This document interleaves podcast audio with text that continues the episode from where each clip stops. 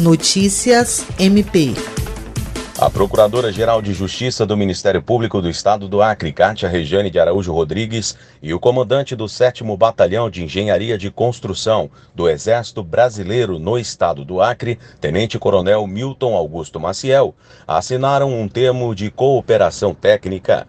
a parceria foi firmada pelo MPAC por intermédio da primeira Promotoria Especializada de Defesa do Patrimônio Público e Fiscalização das Fundações e Entidades de Interesse Social, cuja titular é a promotora de justiça Mina Mendonça, que também assinou o termo, juntamente com o capitão Rogério Soares, do 7 BEC. A chefe do MP Acreano agradeceu ao comandante Milton Augusto Maciel pela disposição do batalhão em se unir ao MPAC em prol de uma demanda que irá atender os interesses da sociedade. William Crespo para a Agência de Notícias do Ministério Público do Estado do Acre.